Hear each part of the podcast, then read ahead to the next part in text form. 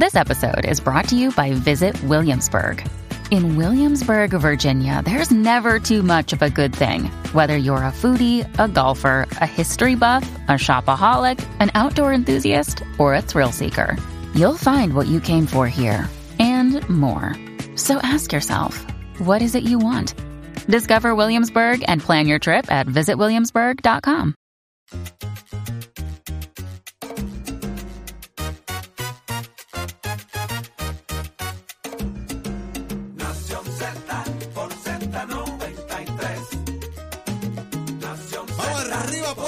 Rico, 7 y 5 de la mañana, Nación Z. Continuamos con ustedes en el análisis de tus mañanas, el que te gusta, donde todo el mundo está pendiente a qué ocurre en Puerto Rico, en vivo desde los estudios Ismael Rivera, de tu emisora nacional de la salsa, Z93, que te invita este próximo 19 de marzo. Eso ya mismito.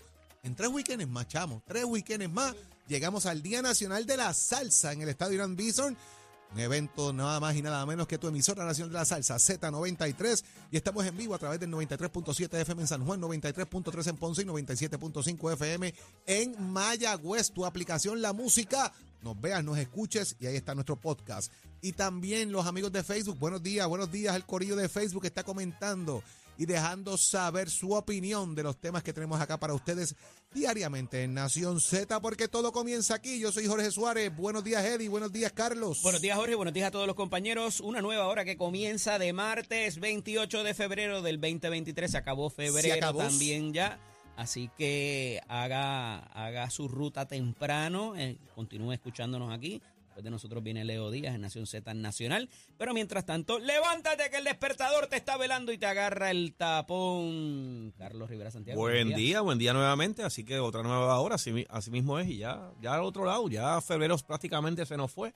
Eh, y esta semana es una semana media corta, porque el jueves por ahí escuché que, que es Oye, feriado. el jueves ¿Qué se celebra? ¿Qué se celebra? Pero eso es para los mortales. Bueno, para, ya se sabe, para, para los mortales, Los los- mortales. El, resto, el resto, el resto no, es el Día de la Ciudadanía, el que se celebra el, el jueves. Eh, así que creo que ahí siempre los empleados públicos por lo menos y lo que es tribunales el jueves no están laborando, así que esos que tienen el día libre, pues que lo disfruten. Bendito sea Dios. Pero mire, vamos a hablar, Ah, vamos sí. a hablar de, de la Oficina de Administración y Transformación de Recursos Humanos del Gobierno. Está con nosotros ya la directora, Zaira Maldonado. Directora, buenos días. Y Molina. Buen día, saludos. Buenos días, licenciada.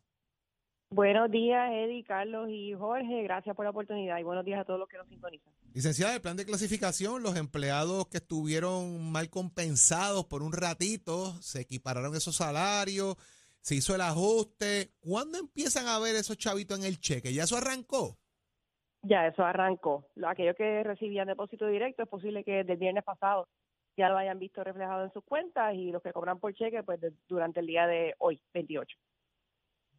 Eh, eh, licenciada, a esos efectos, eh, se había hablado de que hay empleados, eh, ¿verdad? Y lo habíamos hablado en las pasadas semanas, de que todavía no conocían el detalle, había mucha expectativa. eh, se supone que recibieran unas cartas para que les anunciara, ¿verdad? Y de ahí comenzara el proceso también en caso de que tuvieran cualquier impugnación. ¿Eso ya ocurrió? Sí, la mayoría de los empleados ya han recibido sus cartas. Esas cartas indican cuál es la nueva clasificación bajo el plan uniforme, así como el salario que les corresponde. Además, esa notificación establece el proceso de revisión que tienen estos empleados en caso de que no estén conformes con la clasificación asignada y para ese fin se estableció un proceso para que el empleado pueda llevar ante la agencia donde presta servicios, que fue la agencia que lo clasificó, que fue la agencia que mejor conoce cuál es el trabajo que hacen esos servidores públicos, en primera instancia lo puedan llevar ante ese foro para que de esa O manera... sea, no hay que ir al tribunal, hay un remedio a- No. a- antes que, que, que le asiste, ¿verdad? Para que no tengan que contratar abogado y todo eso. Correcto, y aquellos empleados unionados pueden comparecer a través de su unión también, o sea, que, no pierden ese, ese derecho. Y lo hicimos de esta manera, porque justamente queríamos que la- a las agencias que los clasificaron tuviesen esa oportunidad de corregir cualquier situación, porque sabemos que este proceso no es perfecto. Recuerda que estamos hablando de que se hizo un plan uniforme reduciendo lo que eran 176 planes de clasificación en las agencias A2 de carrera y de confianza, además de uniformar lo que eran las escalas salariales para que no hubiese disparidad entre la paga cuando son- se trata de dos servidores públicos en dos agencias distintas que hacen esencialmente las mismas funciones. Así que este primer paso lo que buscaba era uniformar tanto las clasificaciones como la retribución. Sí, licenciado, iba, iba a aprovechar para preguntar, eh, precisamente, eh, este- esto- esta clasificación que se está haciendo de estos empleados públicos, que usted lo, lo ha mencionado ya en varias ocasiones, eh, se ha hecho con, obviamente con la información o el insumo de las propias agencias según su particularidad y, y las funciones que realizan estos empleados. Correcto, correcto. Este, este proceso data de, de allá para el 2019, donde los empleados pues llenaron sus cuestionarios indicando cuáles eran la- las funciones que estaban realizando, llevando a cabo, y a base de eso es que se clasifica. Y desde agosto para acá, eh, las agencias tuvieron al menos tres oportunidades para poder revisar esas plantillas de empleados y corregir cualquier situación, pero aún así, como sabemos que pueden surgir asuntos o, o inconformidad, oye, y quizás en muchos casos puedan ser válidos Sí, y que en este momento pues se puedan atender de esa manera y en caso de que el empleado aún así no esté de acuerdo con lo que le conteste la agencia de este proceso de revisión, pues entonces tiene su turno ante la Comisión Apelativa del Servicio Público. Sí, sí, que esto no fue un asunto que OATRH de alguna manera se sentó a hacerlo, sino que esto es algo que lo hacen en colaboración, en conjunto con la información que le proveen las distintas agencias a ustedes para, para poder hacer este trabajo.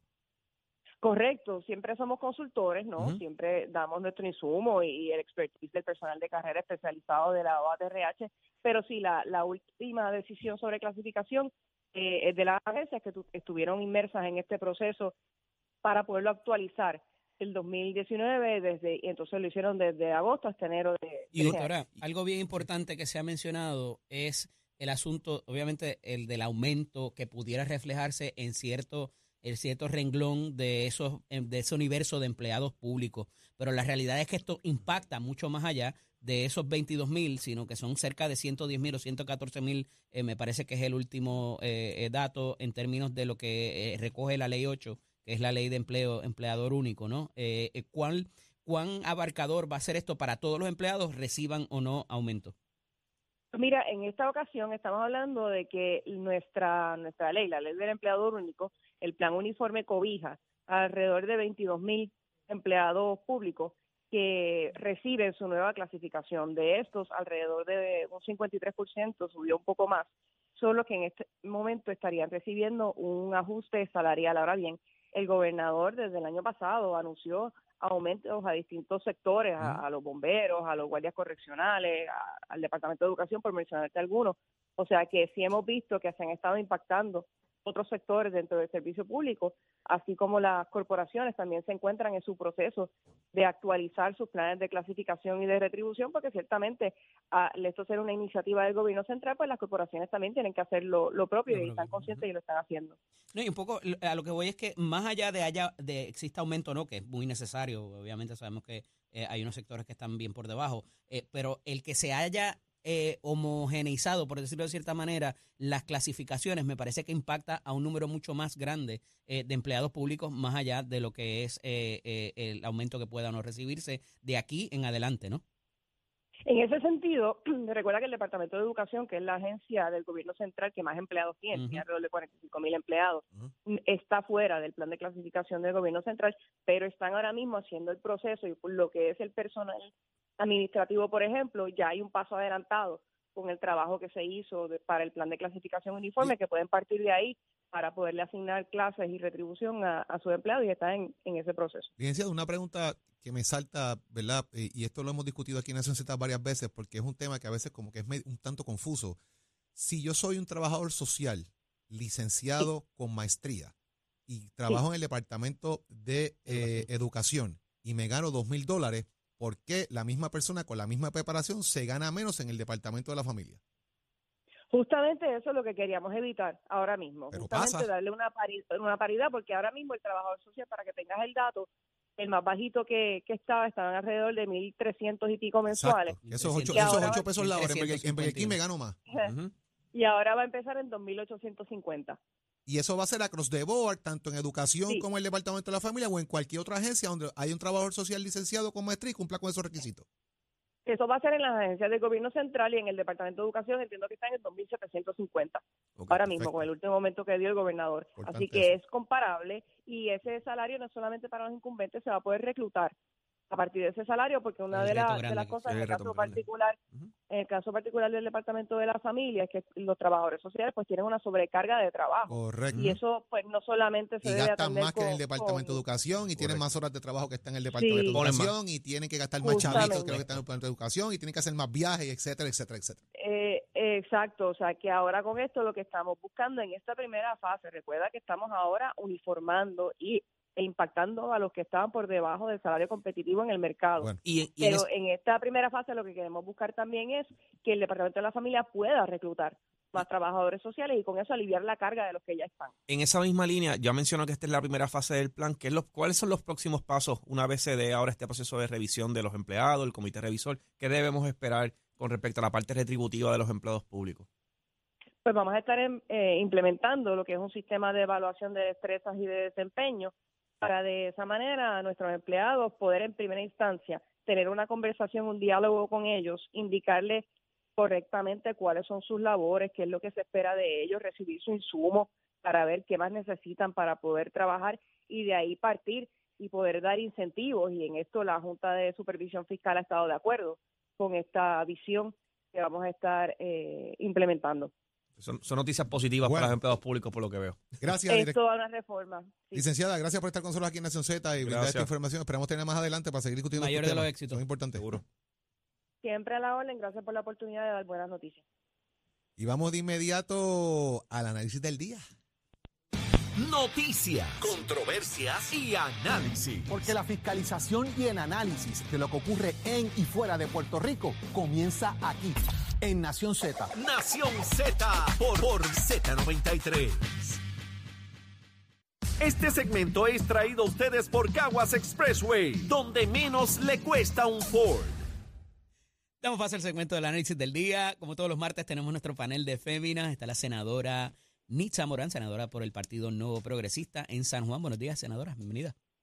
Muy buenos días, Eddie, a todos los en el estudio, a la compañera y a los que escuchan. Buenos días. Como no, también está la portavoz del Movimiento Victoria Ciudadana, la licenciada Rosa Seguí. Buenos días, Rosa. Bienvenida. Buenos días, Eddie. Buenos días a la senadora y a todas las personas que nos escuchan. Mira, llevamos varias semanas eh, dialogando acerca del tema de la vivienda particularmente y en diferentes aspectos, ¿verdad? Eh, tenemos el asunto de lo ayer eh, trasciende a través de prensa escrita el asunto de los eh, de la construcción de bajo costo, ¿verdad? Eh, y de propiedades asequibles, el asunto también de los rentals, ¿verdad? A corto plazo, eh, y todo esto que ha provocado cierto disloque en lo que cuesta un alquiler o el precio para comprar una vivienda. Y hoy se trae el asunto de la vivienda en residenciales públicos. Y algunos analistas y economistas hablan de que es una cultura punitiva y que de alguna manera esto no ha rendido el fruto de integración social entre las clases, ¿verdad? Eh, por la marginación que se le da a esa población. Evidentemente, para, las, para el aspecto político, que ustedes ambas han formado parte en un renglón o en el otro, esta, esta población eh, siempre se impacta eh, para propósitos electorales, ¿verdad? Y también para conocer cuáles son sus necesidades. ¿Cómo ven este asunto? ¿Coinciden con la apreciación de que es una cultura punitiva y de marginación? ¿O por el contrario eh, eh, se ha transformado y ha rendido el propósito original? Comienzo con la senadora en la mañana de hoy. Sí, buenos días, Eddie. Este, no me gustaría utilizar los términos de punitiva y de imaginación. Eh, la creación de la vivienda pública es para que hubiera sido una vivienda transitoria, eh, como bien Temporera. dice el artículo, y temporera, ¿verdad? O algo transitorio de cinco años, en los Estados Unidos trabaja igual, con la idea de que estas personas que no, ¿verdad? No pudieran tener una vivienda de por sí solos porque no tenían empleo, apenas estaban estudiando o por alguna razón eh, se incorporaran en lo que era la vivienda pública para crear una transición en lo que se incorporaban en lo que era pues la parte este de trabajo y todo lo demás. Pero no ha sido así a través de décadas y de décadas, esto no es nuevo. Sabemos que hay familias que han trascendido y estado en los residenciales públicos una generación tras otra. Así que la creación para lo que fue este no se llevó a cabo. No es punitiva ni es discriminatoria en el sentido de que estamos todos viviendo una economía muy atropellada en que el límite, ¿verdad? Para tú poder eh, es bien bajo y en algún momento, pues si tú te incorporas en la área de trabajo, pues quizás tendrías que salir, ¿verdad?, de esa ayuda de vivienda pública para incorporarte en una vivienda regular que ciertamente está muy costosa en estos días. Así que esto a trayectoria de lo que venimos en el día de hoy, pues tenemos que ir a ver qué es lo que se está trabajando con el Departamento de la Vivienda, a subir estos topes eh, con AMI en su ciclaje en inglés para poder a ver cómo nosotros podemos incorporar estas personas y transicionarlas hacia hacia, afuera de las viviendas públicas que en algún momento la percepción pública es que Sí. son marginados Sí. que son personas de verdad de una economía eh, este Informal, no- informal. No necesariamente narcotráfico, informal. informal. Eh, Y no licenciada, y no necesariamente, pero si estamos trabajando, ayer entregamos 100 casas bajo la R3 a personas que se quedaron sin los hogares, o sea, estamos trabajando en el Departamento de la Vivienda para que estas personas después de los terremotos, tres años hogares. después, senadora, pero eh, licenciada, Pero ah, lo logramos. Sí, Lo a esos logramos. efectos eh, son cinco generaciones, casi seis aproximadamente, y estamos hablando de subsidios, renta negativa, eh, cupones o la tarjeta del PAN. Escuchaba recientemente eh, las expresiones del baloncelista Antonio Puruco Latimer, que hablaba sobre eso particularmente y de cómo hay personas en los residenciales públicos que no necesariamente se benefician de todo esto, pero la gente ya automáticamente, si vives en el residencial público, este es un subsidiado, este coge la tarjeta del PAN, este no trabaja, y hay ese estigma, y me parece que eso no lo podemos borrar, está ahí, eh, y, ciertamente eh, no todo el mundo está incapacitado de trabajar, no todo el mundo trabaja en la, en la economía informal, hay personas en los residenciales públicos que deciden estar ahí, que no necesariamente se benefician de todo esto ni viven del gobierno. ¿Cómo lo ves? Sí, estoy de acuerdo contigo, Eddie. Yo creo que han sido muchas décadas en las que en distintos medios lo que se escucha es tristemente eh, tratar de, de discriminar por los beneficios que puedan tener, ¿verdad? Yo creo que la, la noticia nos, nos arroja una luz muy importante sobre cómo la, las medidas, las restricciones, los requisitos, ¿verdad? Que era lo que estaba hablando la senadora, lo hacen dificilísimo para poder tener, mantener un, un sueldo y continuar recibiendo eh, esa vivienda, ese techo, ¿verdad? Lo queremos ver como un beneficio, pero todas las personas deberíamos tener un derecho a una vivienda digna, ¿verdad? Eso es una exigencia ahora mismo. Así que son muchas las condiciones de vida y sociales que están afectando. Es, es bien difícil poder contestar en muy poco tiempo Sí. porque eh, antes, ¿verdad? Yo, yo vivía en Jardines de Caparra, donde hay un residencial público, una barriada y había vivienda de bajo costo. Esa es la cooperativa, las- ¿verdad? El, el modelo esta- de cooperativa. No, en, en Jardines de Caparra no, no era cooperativa Pero teníamos en los años 80 y 90 un municipio, un gobierno que atendía muchas necesidades comunales dentro de un espacio donde había, por ejemplo, como lo que hace Puruco, ¿verdad? Eh, baloncesto, ba- eh, béisbol, distintas actividades que podían unir la comunidad, que es uno de los propósitos de tener los residenciales públicos, ¿verdad? Es que tengamos esa actividad, esa interac- interacción entre toda la comunidad. Pero si no tenemos unos, unos salarios, ¿verdad? Que, que sirvan para poder comprar, salir del residencial, tener acceso a vivienda, no, no vamos a poder salir de esto nunca. Claro. Así que necesitamos, ¿verdad? Eh, la, la- me gusta mucho hacer énfasis en que 8.50 en algunas instancias en Puerto Rico, el mínimo, que sabemos que no da para vivir, descualifica a algunas personas para poder continuar viviendo en residenciales y no podemos simplemente decir que es que viven o no viven en residenciales, es su techo. Dejar a una persona sin techo, a una familia sin techo, ¿verdad? Eh, eso no se puede hacer. Así que todo el sistema para mí sí es punitivo, ¿verdad? Porque no permite que podamos ni Sí. salir de eso, ni conseguir un trabajo adecuado, ni conseguir vivienda. La idea, la idea original de esto en su creación era hacer la integración de que la gente fuera a las mismas escuelas, a las mismas, a las mismos, eh, ¿cómo se llama? Supermercados, a la farmacia, y que hubiese hacíamos. esa integración. Me parece, hacíamos eh, senadora, que a esos efectos el proyecto que se hizo en, el- en San Juan, al frente de los puertos, donde era originalmente las acacias y, y- y varios residenciales que habían allí, y eso se tumbó y se hicieron estas villitas que están bien bonitas, y allí hay plan 8, allí hay bajo costo y hay residencia eh, privada. ¿Entiende usted que quizás este modelo sea mejor para lograr esa integración social y que no haya ese, este- ese estigma y, esa, eh, y, y ese sentido de, de- de- de punitividad, verdad? Sí, claro, yo creo que este tipo de vivienda es lo que nosotros debemos de promocionar como gobierno porque se tiene buen estigma, como estás diciendo, o sea, porque tú vives un residencial, no nada más decir residencial tal, Eso existe, es real. Es muy real, así que yo creo que este tipo de vivienda pública, que es lo que estamos tratando de promover, este sí acierta en la incorporación, ¿verdad?, de muchas personas en diferentes niveles sociales, de que pudiéramos convivir en una comunidad que no realmente esté estigmatizada y que crea un ambiente, porque esto es como un síndrome, ¿verdad? Este, yo vengo de la parte de criminalista de que este de Broken Window Syndrome es una ventana rota y a lo mejor este, se, se incentiva a romper la próxima. Así que este tipo de vivienda incentiva que las personas realmente se motiven a moverse, ¿verdad? Eh, esto tiene que ser algo de gobierno y tanto las familias de generaciones que quieran superarse este para salir de un sistema, ¿verdad? Que a través de la pandemia fue al revés. Las personas se incorporaron al sistema. Claro. Ese es el modelo de la, de la escuela de William Bratton, cuando, el del broken window que usted menciona. Claro.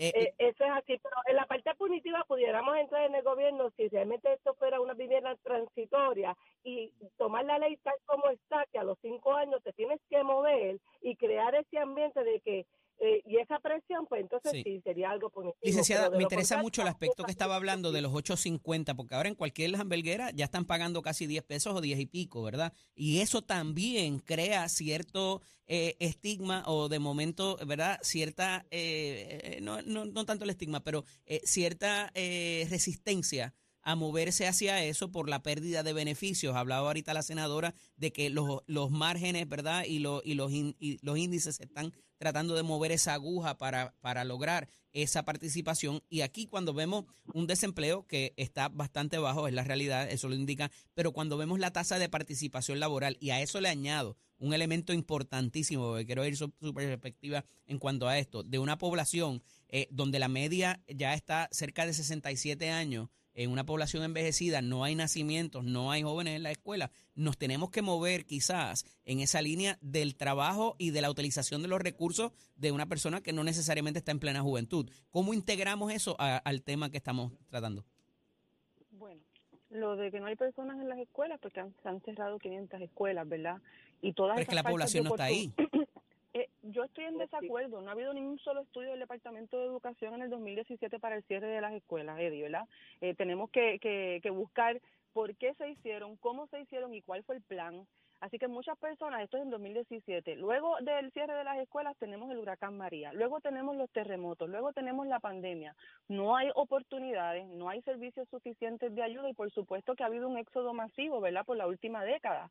Eh, los números creo que están en 600 mil personas que se han ido, eh, porque no hay Y no están naciendo en los hospitales. porque no hay sufici- porque no tenemos cómo criarlo, no Ujú. tenemos dónde llevarlo a la escuela, no hay cuido, no hay cuido postnatal, no, no tenemos las herramientas suficientes para poder darle las condiciones adecuadas a traer crías a este mundo. Eh, así que hay muchas personas que sí quisieran, pero simplemente no le da, no le sobra, no le sobra cheque después de que sea a, a mitad de mes, no hay ya cheque. Yo creo que Así bien es las condiciones económicas tenemos que, que traerlas, ¿verdad? Para poder fomentarlo y fortalecerlo. Eh, yo creo que sí, que tenemos una, una, una población envejeciente que no tiene cuidados, que está sola, así que, ¿verdad? Eh, insisto en que estos temas no se pueden resolver con una medida ni con una cosa, tiene que ser integral y tiene que ser interagencial. Si tuviéramos más servicios adecuados, ¿verdad? Y yo creo que 10 dólares tampoco es suficiente para todo lo que estamos viendo con cómo aumenta el costo de absolutamente todo, incluyendo, por supuesto, insisto, en la vivienda. Así que tenemos que sentarnos en una mesa y hablar, pero hablar también con las personas que se ven afectadas por esto, porque estoy segura que van a tener muchas ideas de cómo poder fomentar esto. Licenciada, y sobre todo eso tiene un costo y es bastante alto para dar todos esos servicios. Agradecido de ambas de que pudieran estar con nosotras en la mañana de hoy y continuaremos en todos estos temas que sé que nos apasiona a los tres. Un fuerte abrazo. Muy bien, buenos días a todos. Continuamos.